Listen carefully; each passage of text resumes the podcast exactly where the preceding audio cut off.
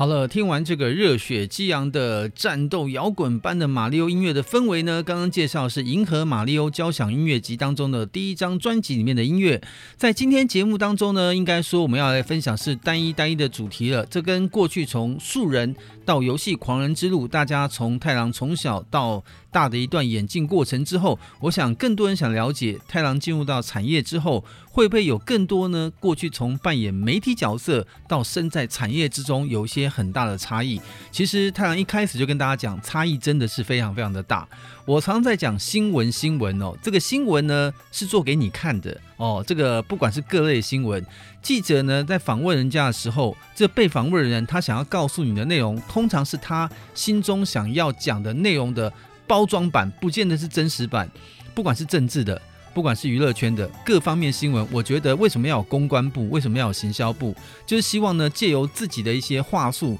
让他面对外部的舆论的时候，用对我们有利的方式把它陈述出来。这个就是呢，所谓呃真正的新闻之前的一些特殊的感觉。所以我常常讲说，看新闻有时候看看就好，不见得讲的东西呢就是真的那个样子哦。我现在随便岔题，因为从这礼拜开始，因为不是一个单一的大主题哦，所以随便我想怎么讲。像我举例，最近有些政治上的新闻，我常常看到很多政府的官员的一些回答的舆论啊，我觉得其实太郎也很适合当发言人呢、当发言人有一个很大的重点，第一，在面对媒体的时候呢，要能不怯场，诶，这点太郎可以。第二呢，在在媒体前面讲话的时候呢，除了不怯场之外，稍微还可以有点人模人样、衣冠楚楚，我觉得也还行，勉强及格。再来就是呢，面对媒体讲话的时候，如果政府的某些政策跟呃事情不希望你讲得太清楚，以免损害政府的威信，但是又不能不对媒体陈述的时候呢，你就要有一点绕圈的功力，就是要能够把话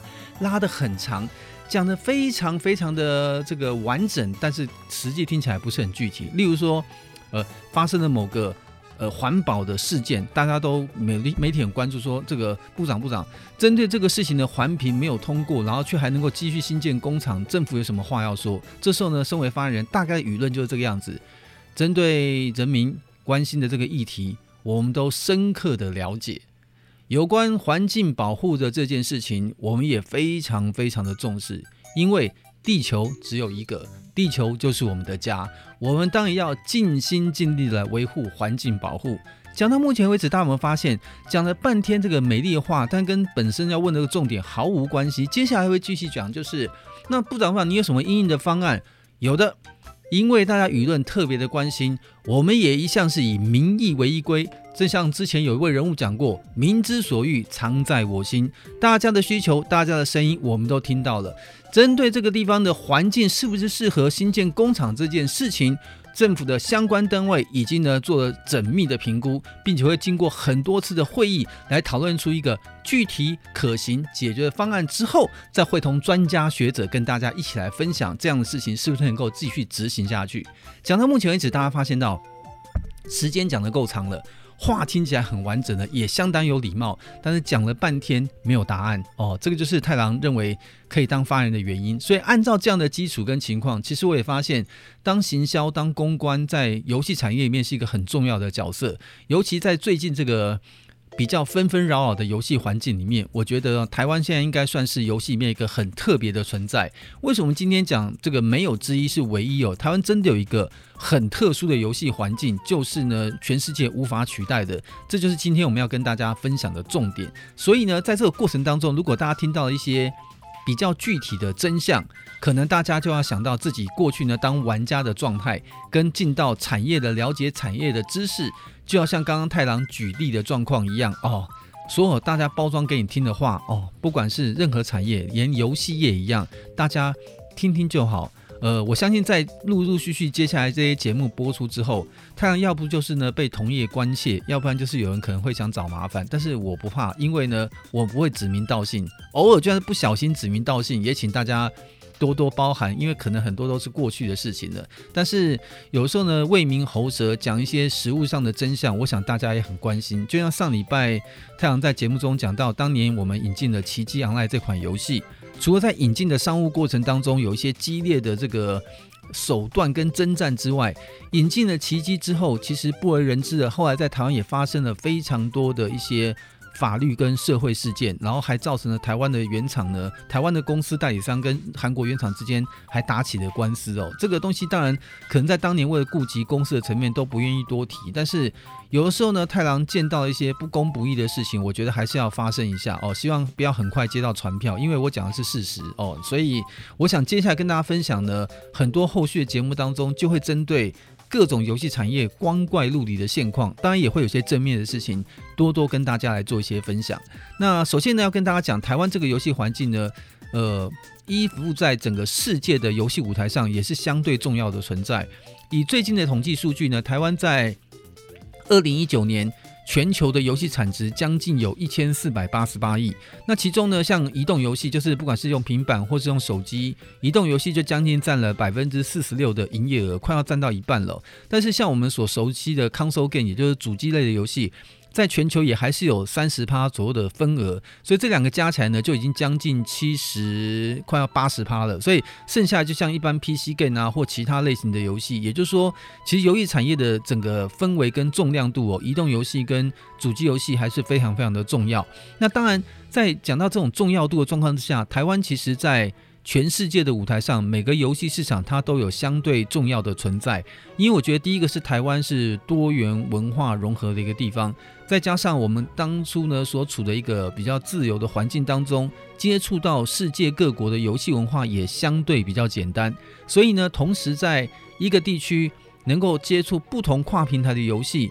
以及呢培养出各种不同跨平台游戏的一些呃人员。人才玩家，我觉得也是相对的完整，所以我想今天的节目当中呢，我想要针对几个领域哦，包含像是这个 PC game 啊、移动游戏啊、主机游戏啊，还有像网页游戏啊这些，可能有听过，可能有当初有玩过这些市场呢，想要跟大家分享一下。全球的游戏的这个市场当中，大概呢过去到现在演进的几个大分类，它有各自什么样的特性，然后它现在又是一个什么样的姿态来存在？我想要跟大家好好来分享一下，我们就等一下继续来往下聊。现在继续给大家送上的还是我们银河马里欧的这个音乐哦。接下来这首音乐呢是《风的花园》，听起来呢非常舒服舒畅的感觉。我们听听看这首音乐，等下再继续回到我们爱玩停看听。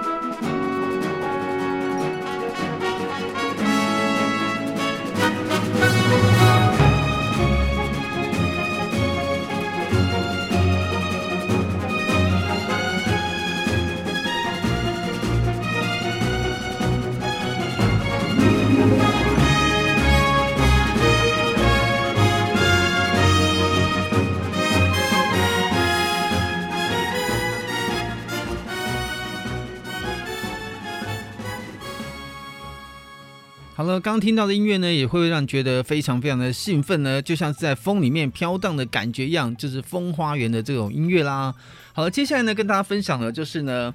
台湾游戏产业特殊的存在，我就讲到呢，应该有一个很大的重点，就是自由 （free），就是没有什么管制的意思，再加上。台湾呢，我们从历史的结构上来看哦，毕竟它以前接受这个日本的文化当中的时间非常的久远，不管是当初因为历史的缘故，台湾曾经被统治过，或者是呢，因为台湾呢在日本的旅游啊各方面都比较喜欢的关系，台日的关系也算非常的友好，所以也就是呢，游戏里面一个很重要的存在，就是当年的家用游戏主机开始发机的时候，我想这个完整的历史在过去的太郎在。节目当中所讲到了很多家机的游戏历史，都可以知道，从一九八五年呢，任天堂的红白机登场，一直到后来的像 Mega Drive 啊、NEC 的 PC Engine 啊、呃 Panasonic 的 3DO 啊，还有这个 Sega Saturn 啊、Dreamcast 啊这些等等的主机，任天堂的 Game Boy 啊这些掌机，它这个文化从一九八五年开始演进，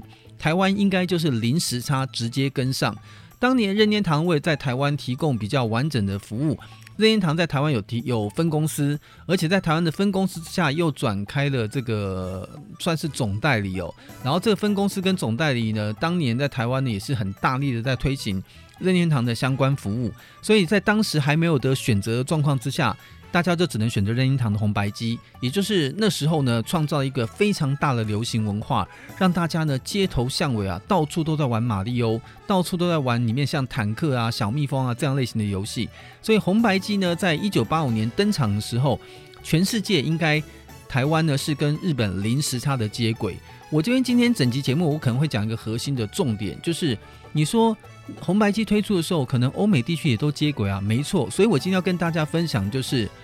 每一个地区可能在游戏的文化的开始的时候，它有可能有接到轨，但是不代表每一个游戏的类型或是每一个游戏的平台在诞生的时候，这个地区都一体适用哦。这个等下后面会讲到。红白机刚诞生的时候呢，其实呃，当年在全世界有的国家开始有，那有的国家慢慢跟上，台湾一定是在第一时间就跟上的。那在游戏的取向上，因为毕竟在当时是一个日本开发的游戏主机。所以这个游戏主机呢，本身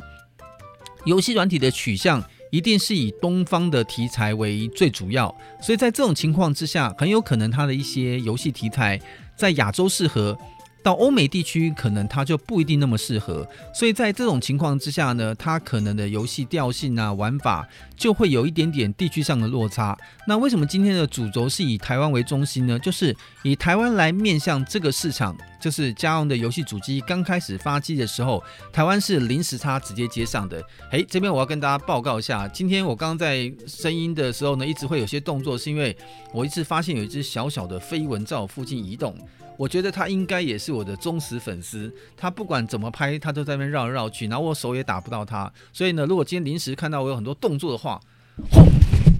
吼，哈哈哈，我宰了他吗？没有打到，所以刚刚声音有点错乱的话，请大家，我们防蚊灯都已经弄上了，没关系，这个就叫自然哦，所以随时会有些插播。我今天目的要在结束之前一定要干掉你，我打死他了，我打死他了，哦吼吼吼吼，哎、我打死他了。我干掉他了，他就在我这个卫生纸里面。我前面小编都已经把拇指头举起来了。好啦，我们要混时间啦。今天结束了这只蚊子的生命，它也可以记得今天这一天哦。在放假之前，你 gain，你 game over。讲到这个家鸡呢，看到这只蚊子就知道，当年呢他们这种羁绊的关系呢，就是挥洒不去就连接在一起，怎么样都跟你连得很深。所以当年台湾在红白机的时代，真的是全民皆玩啊。然后呢，也是零时差的存在。在亚洲其他地区呢，像是如果我们以比较邻近像韩国来说，当年其实我们都知道，到今天为止也一样哦。韩国跟日本有点情结啊，这个很多地方都看得出来。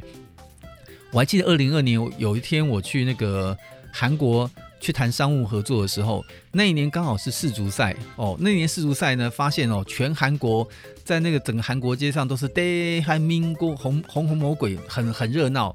我发现呢。你可能踢到那个冠军赛，不见得有观众会看。就日韩对决哦，那是全国关注啊。就是他们韩国的逻辑就是，我可以踢输，但是就是不能输日本。所以当年在日韩对决的时候，其实他有一点民族情结。就对比到游戏上来说，当年任天堂红白机刚起步的时候，基本上红白机在韩国没有立刻红起来，所以你要说全球的。Console Game 的市场的起源来看的话，应该说台湾一定是在第一个时间零时差接轨，而且跟日本最对位的。所以当年很多好的 Console Game 的加机的游戏啊，纷纷到了台湾来，也受到了很多台湾玩家们的喜爱。所以当时你看，韩国还没有跟上，而且兴趣也不大。欧美地区呢，虽然有 Atari 或是有一些新版的主机叫做任天堂 NES，也有推出相关的美国规格，但是可能呃欧美玩家的取向可能会比较像马里欧啊。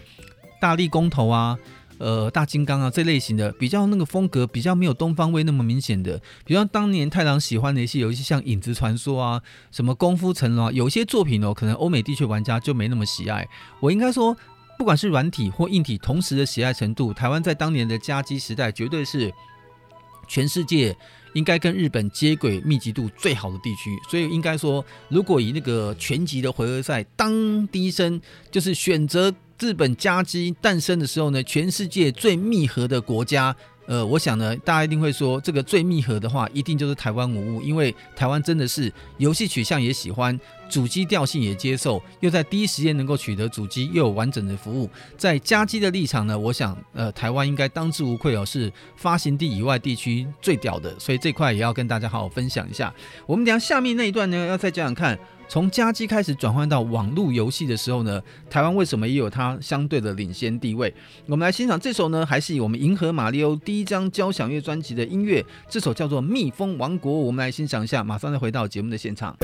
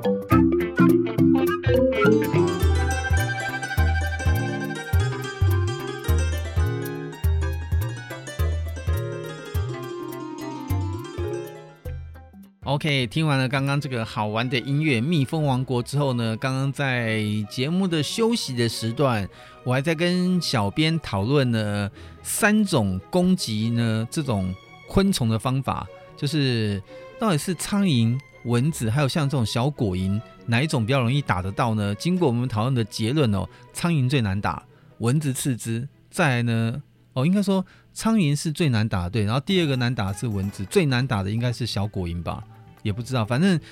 果蝇有果蝇的坏处吧。就刚刚为什么打得到它呢？是因为它因为是黑色的，它跑到我白色的桌子上，对比是很明显，我就打死它了。否则基本上蚊子跟果蝇在一起的话，可能蚊子比较容易打，因为果蝇实在太小只了。呃，所以这个环境卫生要维护好。但是我要跟大家讲，不是我们环境卫生维护不好，是因为呢，最近我们那个花盆比较多，花盆倒了水之后，如果你没有把水清掉，那个有时候会长果蝇。所以为什么有时候公司里面内部摆盆栽就会有这个问题，果蝇果蝇满天飞。哦，好。不好意思，岔题了，跟大家分享一下，因为听到蜜蜂王国，就想到刚刚那只果蝇。好，我们接下来跟大家分享这个情报呢，是讲到家机哦，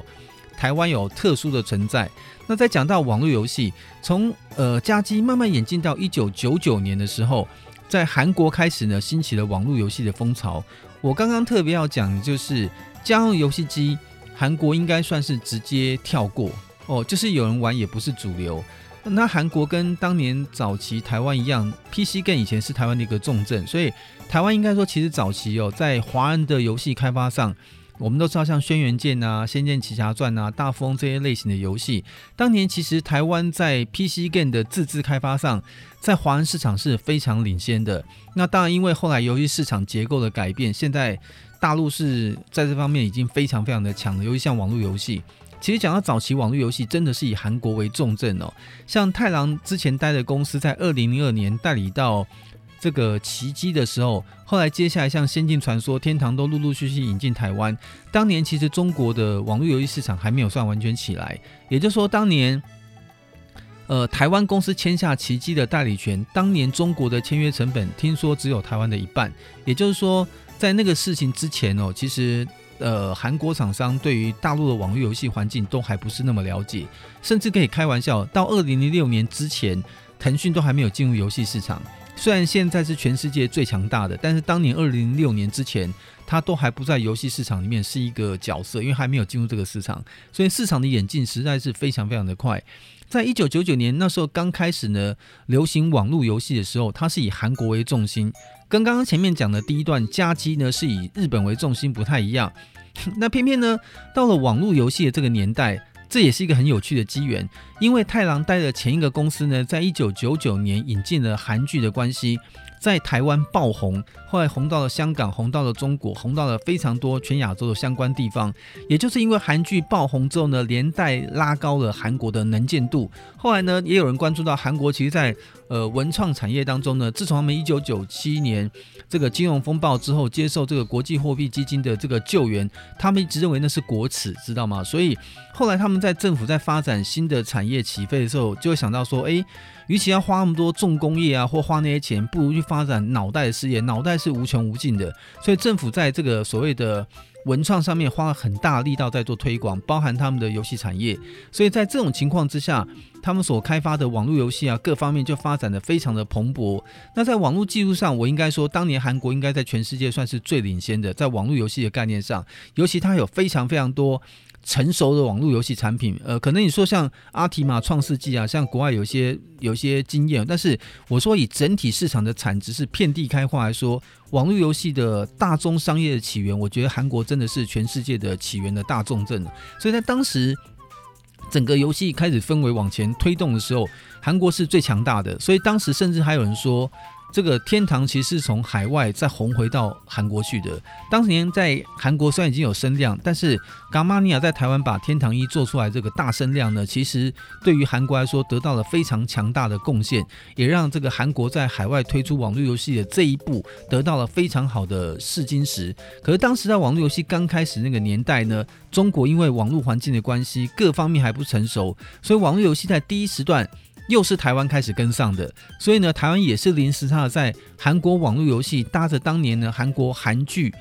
非常红的状况之下。一九九九年红韩剧，两千年开始走网络游戏，到两千零一年网络游戏开始慢慢兴起，大量的海外授权都是以台湾为第一重镇。因为呢，在中国会有版号的限制，很多乱七八糟的规定，所以以市场规模来说呢，当然就是以台湾作为跳板的试金石，先拿台湾来试水温是最棒的。所以呢，在韩国网络游戏的年代，你看，继日本的家机之后，韩国的网络游戏年代呢？台湾又是在全亚洲，甚至在世界少数的地方里面，也是多元融合、最快速跟进网络游戏市场的。当年的，中国网络游戏还没有完全起来。再讲更现实的，日本人呢，根本到今天为止，客观来讲哦，太阳觉得他们对于网络游戏的一些整体的概念，他还不是整个市场都相对了解。你可能说。有些公司在网络游戏上已经有一些成就，像是 FF 十四。可是大家应该知道，FF 十四是打掉重练过。当初第一版的这个《最终幻想十四》的网络游戏推出的时候，是被骂到臭头。结果制作单位潜心再重新打掉重练，再隔了一年再推出，才受到了欢迎。所以，呃。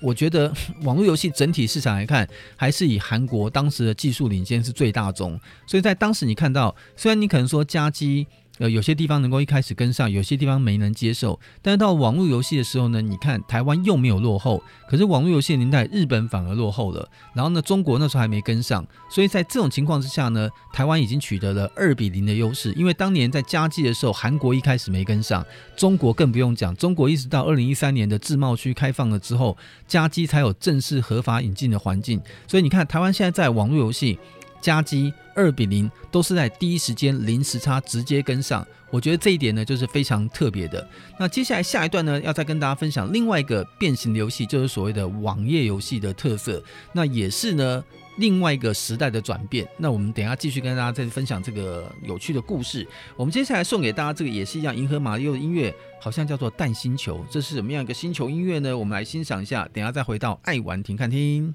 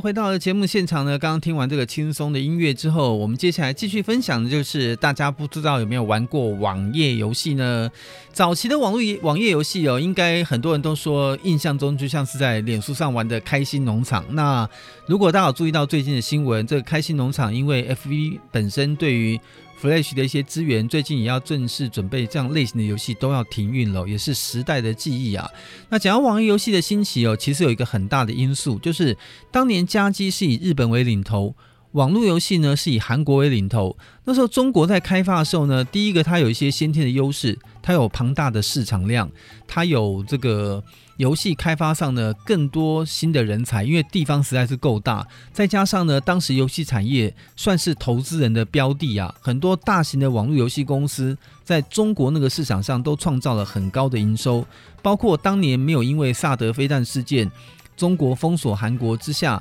韩国的很多网络游戏能够进到中国市场去销售，所以呢，也得到了巨大的营收跟成绩，像当年的传奇啊、奇迹啊，这些都是哦。所以在这个情况之下，韩国呢也想再多做一些中国市场的耕耘，日本也在积极努力想要推进加机，可是这个时候啊。这个中国也想，它是不是能够利用自己本身的一些优势，找出一些新的游戏的契机？所以呢，中国当时呢就看上了用网页游戏来进行的方式，想要强调这种不用安装任何的主程式，轻轻松松透过网页上的点击就可以立刻来玩，那是一个很容易的事情。这也应该是开心农场所带给大家的一些启发。然后随着网络环境呢越来越好。所以现在可能在回想当年在网页游戏上看到的一些画面，其实很多画面的精致程度都已经比当年可能在网络游戏的前期的一些要安装在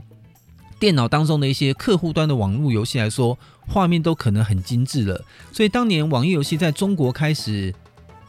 兴起的时候呢，可能二零零九年我记得没错的话，二零零九年呢开始兴起网页式的游戏，它就是跟网络游戏有一点分庭抗礼的味道，但是是以中国为中心，在网络游戏上面有做了大规模的开发，一时之间哦，所有中国的重要的游戏开发团队都往网页游戏去靠近了。第一个，网页游戏的开发门槛比较低。它的服务器啊，各方面的准备成本都相对比较低。那第二个就是它这样开发时间会开发的很很短，更新上也非常的快速，又没有安装的问题，它可以很无远佛界的立刻就产生各种商业上的机会。所以那时候呢，真的是听说，呃，几个人就组成一个小开发团队，网页游戏就开始先做了。所以后来网页游戏在中国兴起了一个新的营运模式，也到了台湾来，就所谓的联运模式，就是游戏是我开发的。我知道你有会员量，那你能不能把会员呢导给我来玩？怎么来说呢？就当他按加入会员的时候，如果他跟你的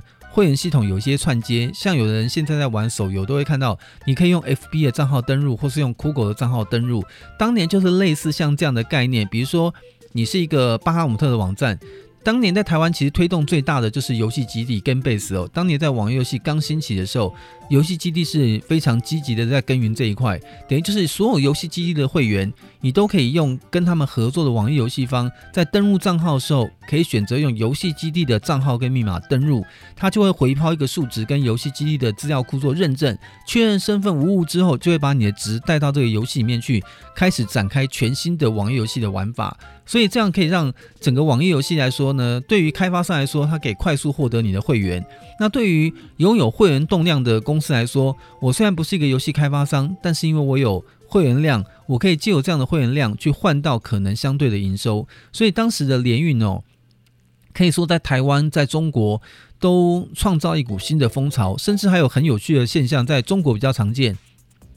比如说这个游戏叫少林寺好了，然后它是跟这个 A、B、C 这三家公司做合作联运，那它正好又跟腾讯合作，那腾讯希望说要有一个不同的感觉，所以它就有可能换皮，就是把这些里面的一些风格啊调一调，然后改名叫做新少林寺。其实玩法大部分东西都是一样，但是它用新少林寺的方式，然后呢，腾讯在用它的庞大的会员量去推动，它也可以产生一个相当庞大的营收。所以当年的这种联运的现象。后来遇到强大的这个厂商，又会产生很多这种换皮、换一些些内容就重新更名再上架这种方式也非常的多。那台湾在这里面扮演什么角色呢？因为台湾跟中国毕竟同文同种，又说一样的话，所以在很多事情的接轨上，了解到中国的一些游戏资讯，对台湾来说也相对轻松。所以当时很多的中国的网页游戏的开发商就到台湾来找非常多的游戏合作商。可能是用联运，可能是用代理的形式，快速的就把这些网页游戏带进了台湾来。所以当年在二零零九年那个年代，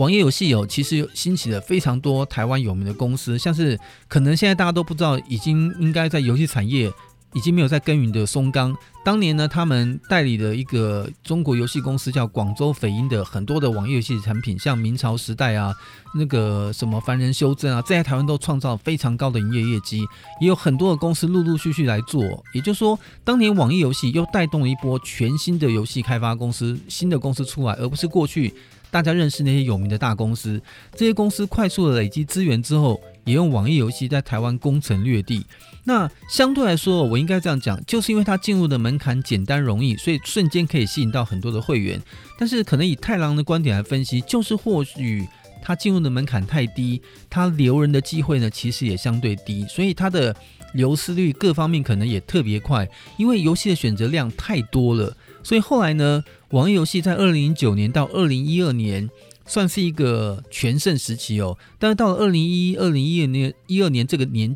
这个年代的时候，它就快速的下降，所以呢，现在只是一个氛围已经降到非常非常的低了。或许在中国市场还有很多一些可能的机会，但是在台湾应该是比较式微了。所以后来本来在二零一二年的时候，有一种新的开发机制，就是在网络上呢用 HTML5 的方法，这种新的通讯协定来做这个网页游戏。它可以相容于各个平台，手机呀、平板啊、电脑啊各方面。可是这样的游戏开发上受限于这个 HTML 的一些开发的方式，它还是有一些些画面啊各方面开发上的一些限制。所以呢，让这样类型的游戏，严格讲，现在虽然还是有一些相对的市场，但是已经快要变成我认为不是主流的游戏了。但是毕竟还是要讲啊，它在二零零九年到二零一二年这段期间。我可能讲夸张，这段过渡期间，我觉得还是创造了全世界非常丰厚的一个认定，甚至当时呢，很多的投资人也对网页游戏的公司大举的投入。本来在网络游戏的公司一段时间之后，大家对网络游戏的大型的像端游的公司已经没什么兴趣了。结果没有想到，到网页游戏的年代，又造就了一批新公司，继续吸引到了投资人的关注跟注目。只是很可惜，在这个年代的时候。台湾的本土游戏的开发产业，基本上已经比较辛苦了，因为毕竟面对中国整个游戏产业起来之后，大资金大笔的投入，台湾在游戏的开发环境、开发资金相对比较辛苦的状况之下，就没有办法开发出超大规模的游戏。后来呢，就开始以代理为主，这变成是台湾游戏产业一个非常大的转变。不过不管怎么说，当年在中国要推出网络游戏的网页游戏的形态，刚刚开始要起飞的时候。因为就是两岸语言都共通，授权上面各方面跟跟版啊、改开发内容啊，都是相对容易，所以台湾又是中国在网页游戏出海当中第一个选择的地区。那台湾也很乐意的就把这样轻松有趣又简单的网页游戏的规模给接下来。所以呢，网页游戏当初刚兴起的时候，日本也还没开始流行，韩国也没开始流行，所以韩国是后来再看网页游戏这个趋势，韩国反而倒过来会跟中国去代理网页游戏。甚至自己在慢慢开始研究网页游戏这个逻辑，所以你看看，在刚刚讲的时候呢，家机日本胜出，网游韩国胜出，页游中国胜出。可这三个在胜出的领域里面呢，台湾都是在第一时间零时差无接轨的直接接上，这也算是呢台湾一个非常非常特殊的存在。所以呢，三比零，要讲到每一个游戏的年代刚起步的时候。你是不是都同一时间接上？目前台湾呢都是完全在这三个里面都是第一时间接上。我刚讲其他地区都会有一点点是你这个接上，这个你刚好不是第一时间接上。这已经是台湾呢非常特别的存在。等下下面那一段呢就要讲到现在的主流移动游戏，台湾又是一个什么样的存在呢？我们等下再跟大家分享。接下来给大家继续送上《银河马里欧》的这首天文台的罗塞塔的音乐。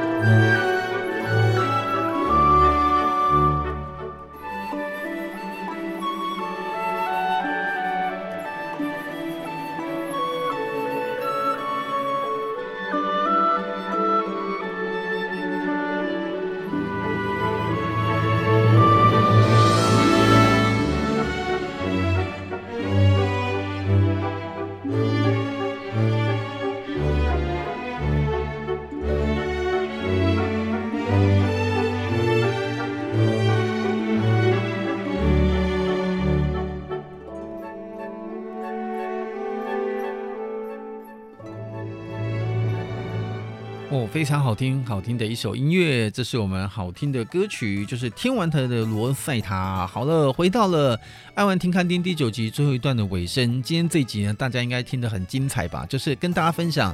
台湾的优越感跟台湾在游戏产业不可或缺的存在，现在已经三比零了。就是呢，在亚洲市场上来看好了，台湾都是在任何游戏文化第一时间接上的，没有任何的落差。再讲到移动游戏哦，移动游戏呢，因为这个装置上面的方便性跟相关的情况都非常的适合台湾的环境发展，所以台湾除了在移动游戏上面有自己的一些耕耘之外，同时呢，在全世界开始准备要往移动游戏从二零一二年开始要起飞的时候。不管是韩国开发的、中国开发的，或是欧美地区开发的这些移动游戏，它几乎呢都在一年之内，从二零一二年到一三年这段爆发期间之内，几乎都同时诞生。中国的也有，欧美的也有，韩国也有。应该说在开发的顺序上哦，欧美地区最快，再就是中国跟上，因为跟上那个趋势，开发人才也多。然后韩国也马上跟上，日本也开始跟上。那你不管是单机类型的玩法，或者是呢网络上面的互动。台湾因为当时呢，毕竟像 Apple 跟 Google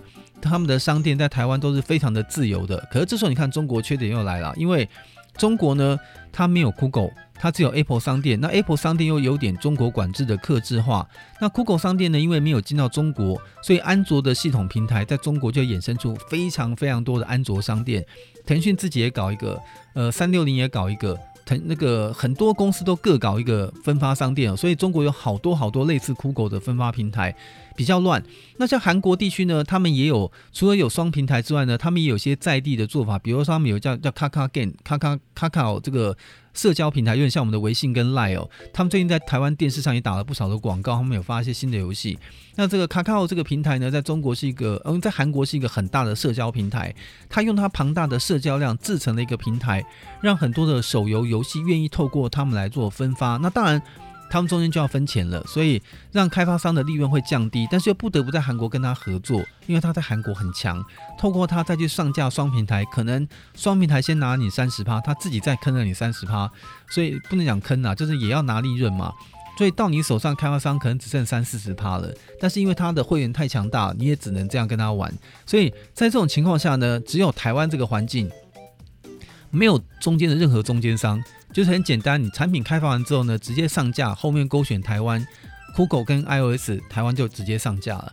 第一个分从没有人在里面多分，所以呢，在这种情况下呢，台湾也是非常特别。一上了之后呢，这种手游戏就手机游戏在台湾就快速的增长。那台湾因为在很多的电信环境啊，还有在这个基础设施也算是在全世界来说也算是比较完整哦，相对也在前列，所以。